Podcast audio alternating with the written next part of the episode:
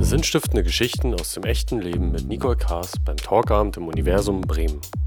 So, jetzt kommen wir schon zu unseren letzten beiden Bühnengäste. Wobei einer, muss ich leider sagen, wollte zu Hause bleiben. Er hat wohl wichtige Außentermine, lässt er bestellen. Zum Glück ist die zweite aus einem unschlagbaren Team hergekommen und ich begrüße ganz herzlich Lotta Lobkoll. ich hoffe, ich habe es richtig gesagt.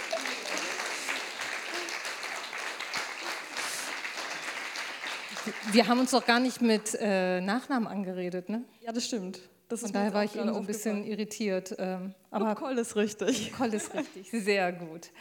Ähm, du hattest einen Traum und wolltest mit einem Esel zusammen wandern gehen und bist diesem Traum auch gefolgt. Von München bis zum Mittelmeer und dein Reisebegleiter heißt Johnny. Wenn du jetzt Johnny, wenn Johnny jetzt irgendwie so ein äh, Profil bei irgendeiner Partnerbörse hätte, was würde er denn so über sich schreiben? Was ist das für ein Typ? Der Johnny, das ist ein ganz relaxter, gechillter Typ, den keine Frau der Welt irgendwie äh, aus der Bahn werfen kann.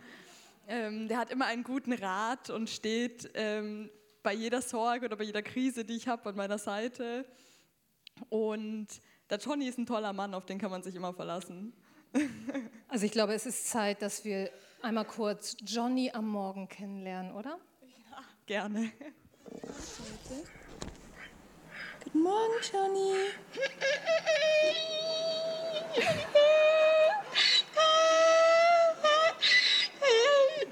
Ja, guten Morgen, mein Schatz. Ja, siehst du, du bist schon wieder ganz lang wach, gell? Ja, du bist schon wieder ganz lang wach. Johnny wartet schon wieder, dass ich auch endlich aufwache, weil ich weiß nicht, also seitdem ich unterwegs bin, ich schlafe echt jeden Tag zehn Stunden. Ich gehe um zehn ins Bett und wache um acht auf. Aber hey, dafür haben wir Urlaub, ne? Morgen, Johnny. Ja.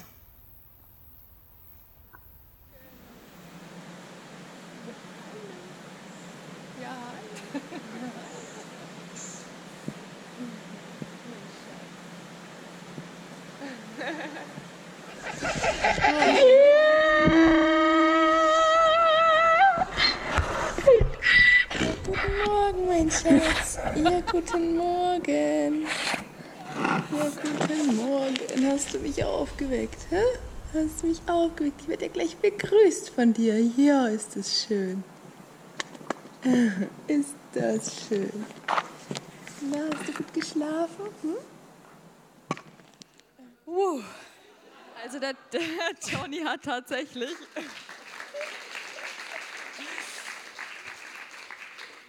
Der Johnny hat tatsächlich am Anfang immer nur äh gemacht und während der Reise hat er das IA gelernt. Dieser Esel kann auch A schreien, wenn er will. Sehr schön. Das wird auch Jan freuen so. ähm, hätte ich damit punkten können, weil Ganz sicher. Gut, dann nimm sie bitte für Johnny mit, schon mal, damit ich schon mal meinen Punkt quasi eingelocht habe bei Johnny, bevor alle anderen hier jetzt irgendwie sich auf den Weg machen. Lotta, auch wenn ich jetzt ein bisschen Johnny verliebt rüberkomme, eigentlich finde ich dich wirklich toll, weil du glaubst an Träume. Glaube ich jedenfalls, oder? Ich glaube ganz fest an Träume, ja. Und wo hat dich dein Traum sozusagen, oder was war eigentlich so dein erster Traum im Leben? Boah, mein erster Traum im Leben war tatsächlich Schauspielerin zu werden, glaube ich, der erste große Traum. Wie alt warst du da? Im Kindergarten war ich da. Da habe ich immer die ähm, Geschichten von Astrid Lindgren, so Pippi Langstrumpf und Michel aus Lönneberger nachgespielt. Und ich bin immer zum Kindergartenbus gelaufen, verkleidet wie Pippi Langstrumpf und die ganzen Kinder haben schon gerufen, da kommt die Pippi, da kommt die Pippi. Und dann irgendwann habe ich Michel aus Lönneberger im Fernsehen gesehen und dann wollte ich den nachspielen. Und dann haben die wieder gerufen, die Kinder, da kommt die Pipi, die Pipi kommt. Und ich dann irgendwann, nein, ich bin jetzt nicht mehr die Pipi, ich bin jetzt der Michel. Und dann bist du zur Schauspielschule. Ja, genau, direkt aus dem Kindergarten. Ich frage ja eigentlich alle meine Gesprächsgäste immer, was sie als Kind werden wollten, weil es eigentlich, gerade bei Menschen, die so einen besonderen Weg hinter sich haben, immer hinkommt in irgendeiner Weise. Und auch du, ne? du bist jetzt ja Schauspielerin. Am Anfang. Der große Durchbruch kam noch nicht, aber vielleicht kommt er ja irgendwann noch. Ich bin Die sicher. eine oder andere Rolle hatte ich schon, ja. Was hattest du für eine Kindheit? Wie bist du da, außer mit Pipi und äh, Michel, war das, war, bist du in der Natur aufgewachsen oder wie war das bei dir? Also ich hatte tatsächlich eine Bullabü-Kindheit, würde ich fast sagen, oder so eine Astrid Lindgren-Kindheit. Ähm, ich bin auf einem Dorf aufgewachsen mit boah, maximal 200 Einwohnern und ich durfte auch echt immer draußen irgendwie spielen und rumrennen und Lager bauen und auf einen Baum klettern und mir ein Baumhaus bauen. Und eigentlich war es so, egal was ich mir als Kind gewünscht habe, ob es ein Baumhaus gewesen ist oder ob es ein Einrad gewesen ist oder ein Riesentrampolin oder ob ich zu meinen Eltern gesagt habe, hey, ich würde mal gerne im Zirkus auftreten, können wir nicht mal mit einem Zirkus mitreisen? Meine Eltern haben immer alles möglich gemacht, dass, dass ich meine Kindheitsträume irgendwie, alles, was ich gesagt habe, die haben mich ernst genommen, haben nicht gesagt, sag mal, was wünschst du dir denn, sondern die haben gemeint, okay, wir gucken mal, was möglich ist. Und so sind wir dann tatsächlich auch mal in einem Zirkus mitgereist. Äh, Einfach weil mein Papa dann bei den Zirkusleuten an der Tür geklopft hat und gefragt hat, ob wir da mal Urlaub machen dürfen. Also ich finde, ich hatte eine Bilderbuchkindheit. Das ist schön, finde das bitte weiter. Wie, wie kam denn das, dass du deinen Traum, mit einem Esel wandern zu gehen, dann auch wirklich in die Tat umgesetzt hast? Also den Traum hatte ich ja schon ganz lange, eben seitdem ich als Kind das erste Mal den Film Shrek geschaut habe. Das ist so ein Zeichentrickfilm mit einem Ogre und dem sein bester Kumpel ist der Esel. Der heißt auch einfach nur Esel. Und ähm, ja, und als ich den eben, als ich den gesehen habe, habe ich mir gedacht, boah, so einen Kumpel, den möchte ich auch mal haben. Und wie ich so auf Wandern gekommen bin, weiß ich ehrlich gesagt gar nicht so genau. Ich glaube, das war so ein bisschen der Wunsch von Entschleunigung und einfach mal alles ein bisschen langsamer zu machen, weil in der heutigen Zeit immer alles irgendwie höher, schneller und weiter sein muss. Und ja, schlussendlich, Entschuldigung, was war die Frage eigentlich noch? Wie du von deinem Kindheitstraum in die Umsetzung, also warum hast du es dann wirklich gemacht? Genau, also das war so, ähm, der ausschlaggebende Punkt war, ja, war ein bisschen der Traum von meinem Papa. Mein Papa hatte immer den Traum, davon hat er mir auch als Kind schon erzählt, wenn er Rentner ist, möchte er mit einem alten Zirkuswagen und einem Traktor ums Mittelmeer fahren. Und davon hat er immer gesprochen, hat gemeint, wenn er Rentner ist, dann macht er das, dann macht er das. Und dann ist mein Papa aber mit 59 Jahren ähm, an Krebs erkrankt und ein halbes Jahr später gestorben. Und ich habe ihn dabei auch begleitet in der Zeit. Und ähm, ja, und dann habe ich mir gedacht, hey Lotta, du hast doch auch irgendwie einen Traum. Und ich habe ja keine Ahnung, ob ich wirklich immer noch die Möglichkeit habe, mir den zu erfüllen. Ich habe den halt immer nach hinten rausgeschoben, weil ich mir gedacht habe, ach, jetzt habe ich irgendwie keine Zeit für ein Tier und dann habe ich kein Geld und dann wohne ich in der Stadt, dann bin ich nach München gezogen. Wo soll ich ihn hinstellen? Auf dem Balkon oder was? Macht auch keinen Sinn. Und äh, dann habe ich mir gedacht, ach, irgendwann, wenn ich mal ein Haus habe und vielleicht Kinder habe und einen großen Garten und dann habe ich vielleicht auch Platz für einen Esel und dann verwirkliche ich mir diesen Traum irgendwann mal, wenn dann und so. Und es gibt ja immer wieder ein neues Wenn. Also man findet immer irgendeine Ausrede dafür, dass man es nicht macht. Und für mich war das aber dann so, ja, weiß nicht, mein Papa wollte sich diesen Traum erfüllen und hat es nicht geschafft. Und ich habe dann irgendwie gecheckt, wie schnell das Leben vielleicht doch vorbei sein kann. Und wenn ich es wirklich will, dann sollte ich es jetzt machen und nicht irgendwie auf morgen warten. Boah. Ja. Wie bist du denn dann da rangegangen an die Eselsuche? Ich meine, www.esel.de, was war das? Nee, also ich hatte überhaupt gar keine Ahnung von Eseln, wirklich. Ich habe den nur in äh, dem Film Shrek gesehen und das war es dann auch. Und dann habe ich erst mal angefangen, mir Bücher zu bestellen, vor allem von einer Eseltrainerin, Judith Schmidt heißt die. Und die schreibt super gute Bücher über Eselhaltung, Eseltracking, Eselerziehung, äh, irgendwie Zirkustricks mit Esel und alles Mögliche irgendwie. Und von der habe ich mir ganz viele Bücher bestellt und habe die auch wirklich von Anfang bis Ende durchgelesen und konnte dann das Buch quasi auswendig. Und dann habe ich halt gegoogelt und ähm, musste ja erstmal schauen, kann ich mir in München überhaupt einen Esel leisten? Finde ich irgendwie einen Stall, wo ich den hinstellen kann? Geht sich das irgendwie auch finanziell aus und so? Und Also es war ja schon auch eine Entscheidung fürs Leben und nicht jetzt für die Wanderung, oder? ja, aber das habe Ronny ich. und du, ihr seid doch jetzt ich Buddies, oder? kann mir kein Leben mehr ohne den Johnny vorstellen. Das kann ich mir jetzt ja schon nicht mehr vorstellen, aber ich weiß noch nicht, wie ich das.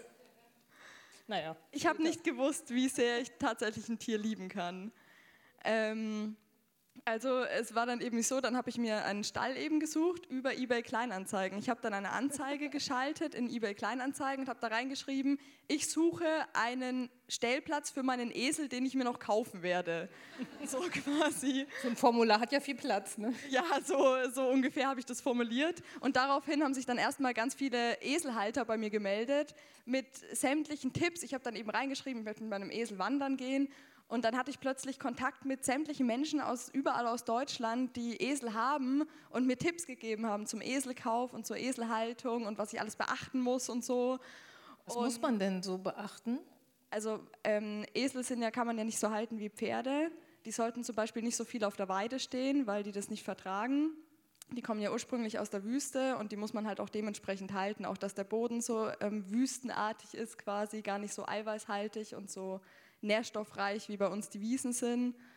Und ja, damit fängt es halt schon mal an. Oder Esel sollen sich halt zum Beispiel auch, die müssen sich unterstellen können, weil die bei, bei ähm, wenn es regnet, bei Pferden perlt das Wasser so ab am Fell und Esel saugen sich so richtig damit voll wie so ein Stofftier. Oh. Und dann werden die voll schnell krank, wenn die nass werden. Deswegen müssen die sich zum Beispiel auf jeden Fall unterstellen. Hattest du einen Regenmantel mit? Ja, ne? Für Johnny und für mich, ja. Sehr schön. Ja, wie ging es weiter mit deinem Eselkauf? Also, Dann habe ich über ähm, eBay Kleinanzeigen tatsächlich auch den Johnny gefunden. Und ähm, der war bei Dessau gestanden, bei Berlin. Und ähm, ich habe ihn gesehen und es war wirklich Liebe auf den ersten Blick. Ich habe nicht gewusst, dass es das gibt. doch, ich schon. Äh, wie welche Rub äh, Das weiß ich gar nicht, ehrlich gesagt. Das ist eine gute Frage. Was war denn das? Gibt es da eine Rubrik Tiere? Ich kann mich, oder Hobby? Ich kann mich nicht mehr dran erinnern. Ich glaube, erste Liebe, erste große Liebe. Erste große Liebe, ja, wahrscheinlich. Ja, ja und äh, dann bin ich mit dem Johnny ein Stück spazieren gegangen und der war so aufmerksam und war irgendwie die ganze Zeit so. Männer schön zu hören, hier die Ja. Top-Skills. Aufmerksam und? Und ja, ich hatte halt das Gefühl, der Johnny freut sich, dass er jemanden gefunden hat, der sich mit ihm beschäftigt. Und ich habe mich gefreut, dass der Johnny sich freut. und ja, es hat einfach irgendwie voll gut gepasst. Dann habe ich ihn mitgenommen. Wahnsinn. Und das ist ja wirklich eine Entscheidung. Ich habe jetzt einen Esel. Ja, das musste ich dann auch erstmal irgendwie meiner Familie und meinen Freunden erklären. So, hey, ich kaufe mir jetzt einen Esel und übrigens, der steht jetzt da so, ich habe jetzt einen Esel. Ähm, die haben gedacht, ich bin verrückt. Ja. Das gehört vielleicht dazu. Wie lange hast du dich denn vorbereitet dann? Oder euch? Also es hat ziemlich genau ein Jahr gedauert, bis wir dann losgelaufen sind. Ab da, wo ich mir das erste Buch gekauft habe, bis da, wo wir dann gestartet sind mit Sack und Pack. Und der Plan war wie? Äh, Ich hatte eigentlich gar nicht so einen wirklichen Plan. Ich wusste nur, okay, ich habe jetzt drei Monate frei, weil ich so lange das Geld gespart hatte für meine Fixkosten, die zu Hause halt einfach weiterlaufen. Und, ähm, und ich wusste, wir wollen irgendwie Richtung Süden laufen. Mein heimlicher Traum war natürlich das Meer. Aber ich wollte das damals nicht sagen, weil ich mir gedacht habe, ich möchte einfach mal nur im Hier und Jetzt leben und ich will auch nichts planen. Ich will nicht sagen, wie viele Kilometer wir laufen, wo wir ankommen, wo wir übernachten, sondern ich möchte einfach mal den Moment irgendwie leben und das passieren lassen. Und ja, und, und dadurch hatten wir irgendwie keinen so richtigen Plan, aber ich habe mich erkundigt, dass ich die Via Claudia Augusta ähm, entlanglaufen kann. Und die ist auch schon mal jemand mit einem Esel gelaufen und dann dachte ich mir so, hey, dann kriegen wir das schon irgendwie hin. Und dann haben wir halt jeden Tag einen neuen Plan gemacht und sind immer in eine Richtung gelaufen. So. Und wie habt ihr, oder hast du, oder habt ihr zusammen geplant? Ich weiß nicht, Johnny und du. Aber wie, Mal, mal er, mal ich. Also Ah, ja. ich, ähm, er hat mir nicht jeden Plan überlassen tatsächlich. Manchmal hieß es auch so, Lotta, sorry, aber über die Brücke gehe ich nicht, die könnte einbrechen, ähm, keine Chance. Manchmal sind wir dann 20 Minuten vor der Brücke gestanden, bis ich ihn überreden konnte. Aber ich finde nicht, dass der Johnny stur ist, um das gleich mal zu sagen. Ich finde nicht, dass Esel stur sind. nee, du hast mir das schon erklärt. Esel denken einfach mit. Ja, die denken mit und die denken für sich selber und übernehmen Eigenverantwortung und lassen sich halt nicht einfach irgendwas eintrichtern, nur weil ich sage, dass es passt. Sehr gut. Und wie hattet ihr so die, die Nächtigung geplant? Ähm, also ich hatte ein Zelt dabei und einen Wanderreitzaun für den Johnny und eben eine Regendecke, falls es regnet. Und was für ein Zaun? Ein Wanderreitzaun. Also das sind eigentlich vier so Stecken, die man in die Erde jagt und dann ähm, hatte ich eine Schnur dabei und die habe ich dann außen rum gespannt und dann hatte ich einen Zaun und dann hatte ich noch so ein kleines Stromgerät dabei, wenn wir irgendwo übernachtet haben, wo es halt, wo eine größere Straße in der Nähe war oder wo es gefährlich gewesen wäre, wenn er halt stiften geht, dann habe ich das Stromgerät angemacht und mein Zelt habe ich direkt daneben gestellt halt immer irgendwo, entweder bei einem Bauern auf dem Feld oder bei privaten Leuten im Garten oder auch irgendwo im Wald. Ja. Und wie war das dann, als ihr dann so los seid? War das dann so wie im, im Kino, dass dann sozusagen die Vögel zwitschern und du warst pfeifend und fröhlich bis zum Abend unterwegs oder wie war das? Als wir los sind, ja, am ersten Tag war es tatsächlich so idyllisch. Also ich war ein bisschen aufgeregt, ähm, aber sonst, und das war irgendwie auch komisch, weil ich gedacht habe, wir könnten jetzt genauso gut einen Spaziergang machen und heute Abend wieder heimkommen. Ähm, am zweiten Tag war es tatsächlich so, weil am ersten Tag haben uns noch Esel von dem, von dem Hof begleitet. Der Johnny steht ja nicht allein, das ist auch ganz wichtig, dass Esel nicht allein stehen sollen. Ähm, und am zweiten Tag sind die Esel dann noch ein Stück, also mit ihren Begleitern auch noch ein Stück mitgelaufen. Und dann haben wir uns getrennt. Und die anderen Esel sind nach rechts gelaufen und wir mussten aber nach links weiter. Und das fand der Johnny gar nicht cool. Und der war dann die ganze Zeit so, Lotta, warte mal, wir müssen in die andere Richtung, die sind da lang gelaufen. Du hast keine Chance, ich laufe nicht da lang. Du irrst dich, ich bin mir ganz sicher. Und ich so, nee, Johnny, es tut mir leid, aber eigentlich wollte ich nach links. Und ich glaube, wir waren irgendwie fünf Stunden unterwegs und haben drei Kilometer geschafft oder so an dem Tag. Und es war der zweite Tag und ich dachte, ich gebe auf. Wirklich? Ähm, wirklich. Also ich war heulend, dann am Abend habe ich irgendwo mein Zelt auf irgendeinem Feld in der Nähe auf, aufgeschlagen und habe damals an meinen Freund angerufen und habe am Telefon geheult und habe gemeint, das ist alles gar nicht so, wie ich gedacht habe und irgendwie habe ich mir das anders gedacht und wir sind drei Kilometer heute weit gekommen und äh, der Johnny hat keinen Bock und ich habe auch keinen Bock mehr und was mache ich denn jetzt den Sommer? Und dann habe ich mich beruhigt und mir gedacht, okay, du schläfst jetzt mal eine Nacht drüber, lässt den Johnny auch erstmal chillen, vielleicht geht es morgen ja wieder, weil ich wollte halt auch nichts machen, wo der Johnny keinen Bock drauf hat. Nö. Mach, es macht ja keinen Sinn. Und außerdem kann man einen Esel sowieso zu nichts zwingen. Wenn der keine Lust hat, dann kann man ziehen und schieben. Ähm, der verankert sich im Boden. Also musste ich einen Kompromiss finden. Und ja, am zweiten Tag war es dann gar kein Problem mehr. Da haben wir dann unseren super Laufgroove gefunden. Auch wenn das sehr langsam ist. Der Johnny läuft nur so zwei bis drei km/h. So ein bisschen lahm, oder? Ja, da habe ich Langsamkeit und Geduld lernen müssen. Der Johnny ist auch relativ klein, ne? Ja, der ist äh, 1,10, glaube ich, Stockmaß. Okay. Und wie war das mit den Menschen, die ihr dann unterwegs getroffen habt? Auf was für Resonanz seid ihr so gestoßen? Boah, die waren irgendwie so lieb. Also ich habe echt gedacht, wir sind drei Monate allein unterwegs jetzt.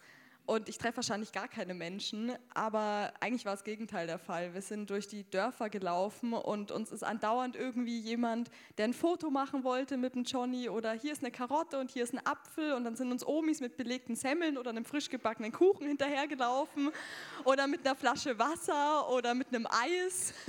Und äh, das habe ich alles geschenkt gekriegt. Ich habe wirklich die komplette Reise maximal zwei Euro am Tag gebraucht und war irgendwie dreimal in einem Supermarkt und alles andere haben wir wirklich immer geschenkt bekommen. So viele Kekse geschenkt bekommen, ich konnte irgendwann keine Kekse mehr sehen. Ich habe die irgendwann weiter verschenkt, weil ich sie nicht mehr, weil ich sie auch gar keinen Platz hatte in meinen Taschen, so viel Essen irgendwie mitzuschleppen, wie wir tatsächlich geschenkt bekommen haben. Ich glaube, du hast ja auch sogar Geld irgendwann bekommen, oder? Ja, das, also, am also ich fand ich total komisch irgendwie am Anfang, weil ich mir so dachte, so, hallo, ich, ich bin ja kein irgendwie Bettler oder Landstreicher oder so, mir geht's gut. Ich habe daheim irgendwie ein Konto, da habe ich auch was gespart und so. Ich habe so gemeint, ich brauche kein Geld, wirklich nicht.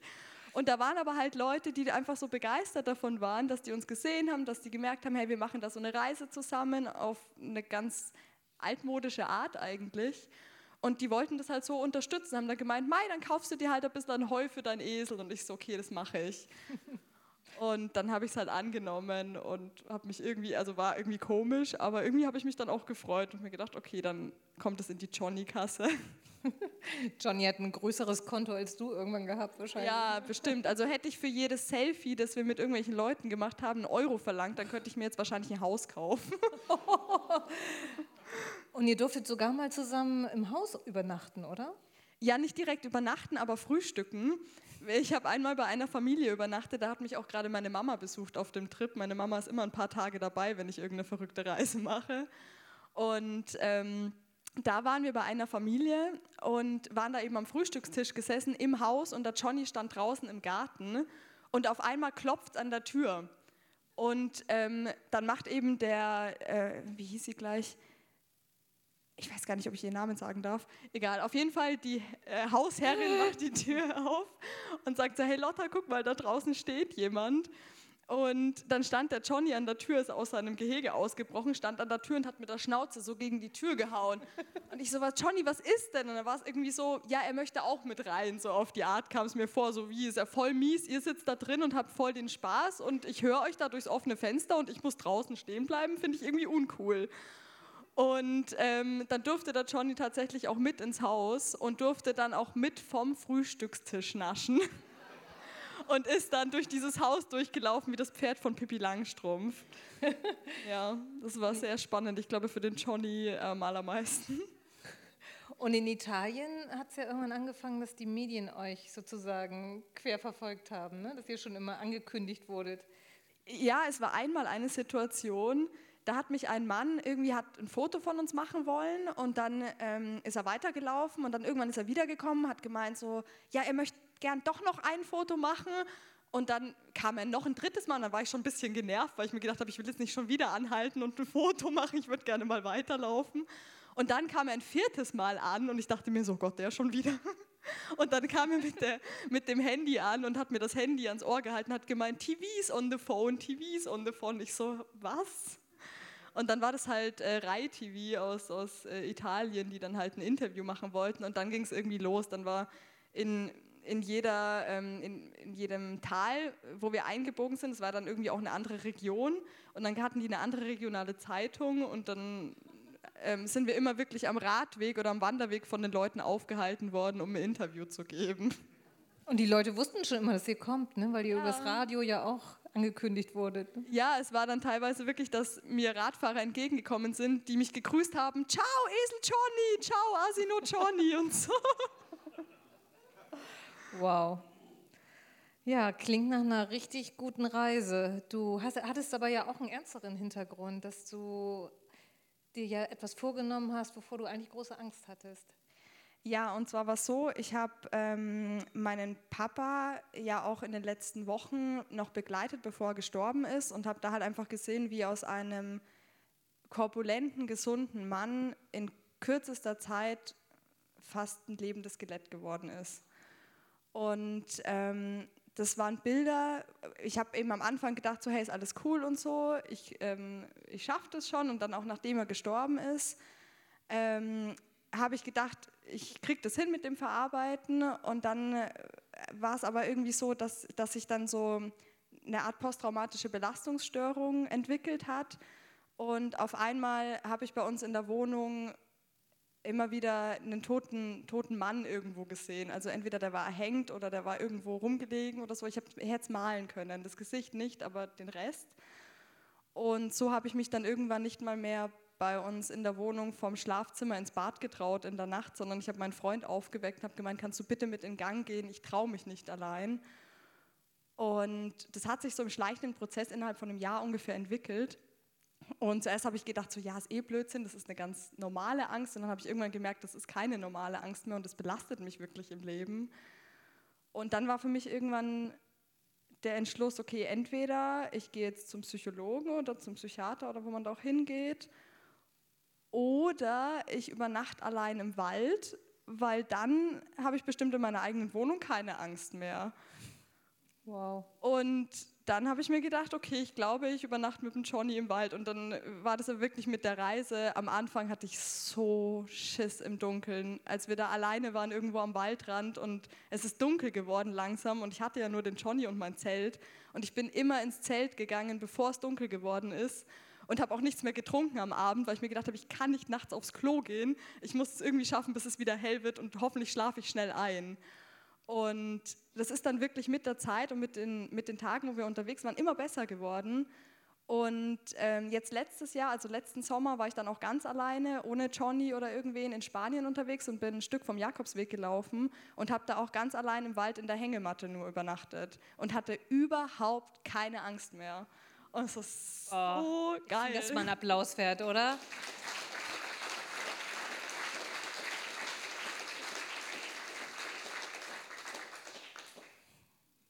Boah, ich weiß gar nicht, was ich anderes sagen soll.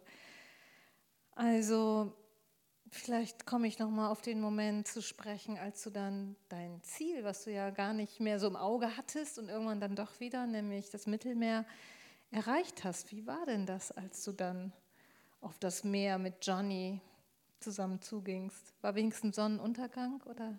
Nee, es war Sonnenaufgang tatsächlich. Oh. Ähm, wir sind am Abend angekommen an einem Campingplatz wo wir dann ähm, zehn Tage lang zu Gast sein durften, bis mein Onkel mich mit dem Pferdeanhänger wieder abgeholt hat und den Johnny. Und ich wollte eben zu Sonnenaufgang ans Meer gehen, damit ich mit dem Johnny da alleine bin und so. Und dann sind wir eben früh dahin. Und ich habe mir ganz oft auf der Reise gedacht, boah, wie ist denn das, wenn wir da jetzt ankommen, wenn ich irgendwann dann am Meer stehe, boah, das muss so der Wahnsinn sein, wenn man da hingelaufen ist. Und als wir dann tatsächlich vor dem Meer standen, war es gar nicht mehr so mega groß und so dieser Mega-Moment, den ich mir eben gedacht habe, dass ich gedacht habe, ich fange bestimmt an zu heulen und das ist so voll der ähm, befreiende Moment oder so, sondern es war eher, dass ich mir gedacht habe, ja, das ist jetzt einer von so vielen wunderschönen Momenten auf der Reise, aber ich könnte jetzt nicht sagen, dass der Moment schöner ist als sämtliche andere Momente, die wir erlebt haben. Und da habe ich irgendwie gecheckt, dass ich, ja, dass ich mein Leben so ein bisschen, dass ich die Reise so ein bisschen als Metapher sehen kann zu meinem Leben, weil wir jeden Tag aufgestanden sind und in eine Richtung gelaufen sind, aber ich hatte keine Ahnung, was uns erwartet. Also ich wusste nicht, wie weit wir heute laufen, wo wir übernachten, wo wir wieder was zu essen finden, ähm, was für Menschen wir treffen, was uns hinter der nächsten Kurve erwartet und habe halt einfach immer das Beste draus gemacht. Und da ist mir der Gedanke so gekommen, dass ich mir gedacht habe, hey, im Leben kannst du es auch so machen eigentlich. Ja, es war echt schön. Und es gab ja noch eine besondere Begegnung. Du hast ja diese ganze Reise ja für dich, aber auch irgendwie für deinen Papa gemacht. Und ich glaube, die Begegnung war ja auch dort dann, ne, als du am Meer ankamst. Ja, voll. Also davor, schon kurz bevor wir am Meer angekommen sind, war es so, es war so 500 Meter oder so vor dem Campingplatz ähm, sind wir so einen Trampelpfad entlang, also eigentlich so eine, ja, so eine kleine geteerte Straße und nebendran war ein Trampelpfad, sind wir entlang gelaufen. Und dann hat auf einmal ein Auto gehalten und da ist ein Mann ausgestiegen und der hat ohne ein Wort zu sagen, ist er auf mich zugekommen und hat mich dann umarmt. Also ganz langsam und vorsichtig und ich dachte mir halt echt so, so was will der? Aber irgendwie habe ich es dann halt zugelassen und dann standen wir da so am Straßenrand und haben uns umarmt. Ganz lange. Und dann ist er auch ohne ein Wort zu sagen wieder gegangen. Und dann stand ich irgendwie so da, so mit dem Johnny allein und habe mir gedacht, hey, was war denn das jetzt irgendwie? Und habe aber gemerkt, dass sich die Umarmung von, von der, vom Umfang her so angefühlt hat, wie die, wenn ich meinen Papa umarmt habe. Und ich habe mir dann halt gedacht, ich weiß nicht, ob's, ob, also ich interpretiere, interpretiere da halt gerne was rein, irgendwie in solche, in solche ähm, Begegnungen. Und ich habe mir gedacht, ach, mein Papa, der hat jetzt jemanden geschickt, ähm, der mich mal umarmen soll. Hey, du hast bis ans Meer geschafft, du hast dir deinen Traum erfüllt, ich bin stolz auf dich.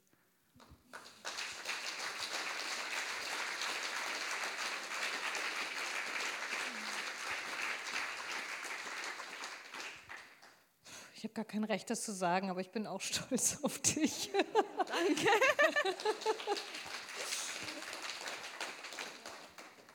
Ja, Lotta, du flasht mich noch, noch mehr als Johnny. So, Johnny, jetzt hast du es. Ich habe einfach nur das gemacht, was mein Bauchgefühl gesagt hat, dass ich machen soll. Ich glaube, das müssen wir viel öfter machen. Ich glaube auch. Ich glaube, das machen wir jetzt alle viel öfters, oder? Du schreibst auch ein Buch. Ja. Über deine Erfahrung. Genau, das, das kommt am 3.8. Ähm, kommt raus über den Verlag Malik Pieper in München. Einen Titel hat es noch nicht, wir sind noch dabei, einen passenden zu finden. Genau, aber bald weiß, ist es fertig. Ich weiß, dass du sehr schön schreibst. Das können alle schon mal nachlesen auf deiner Internetseite. Da sind schon, schon schön geschrieben. Oder Instagram oder Facebook, wenn man Esel Johnny eingibt ohne Haar, dann findet man den. Ganz wichtig, ohne Haar. Ja, der Johnny hat nichts Besseres zu tun im Stall, als die ganze Zeit am Handy zu hängen. Also im Leben kommt es auf die Details an, ohne Haar oder mit. Und einfach mal dem Bauch folgen. Und ja, macht's doch einfach wie Lotta. Oh, danke schön. vielen, vielen Dank. Danke.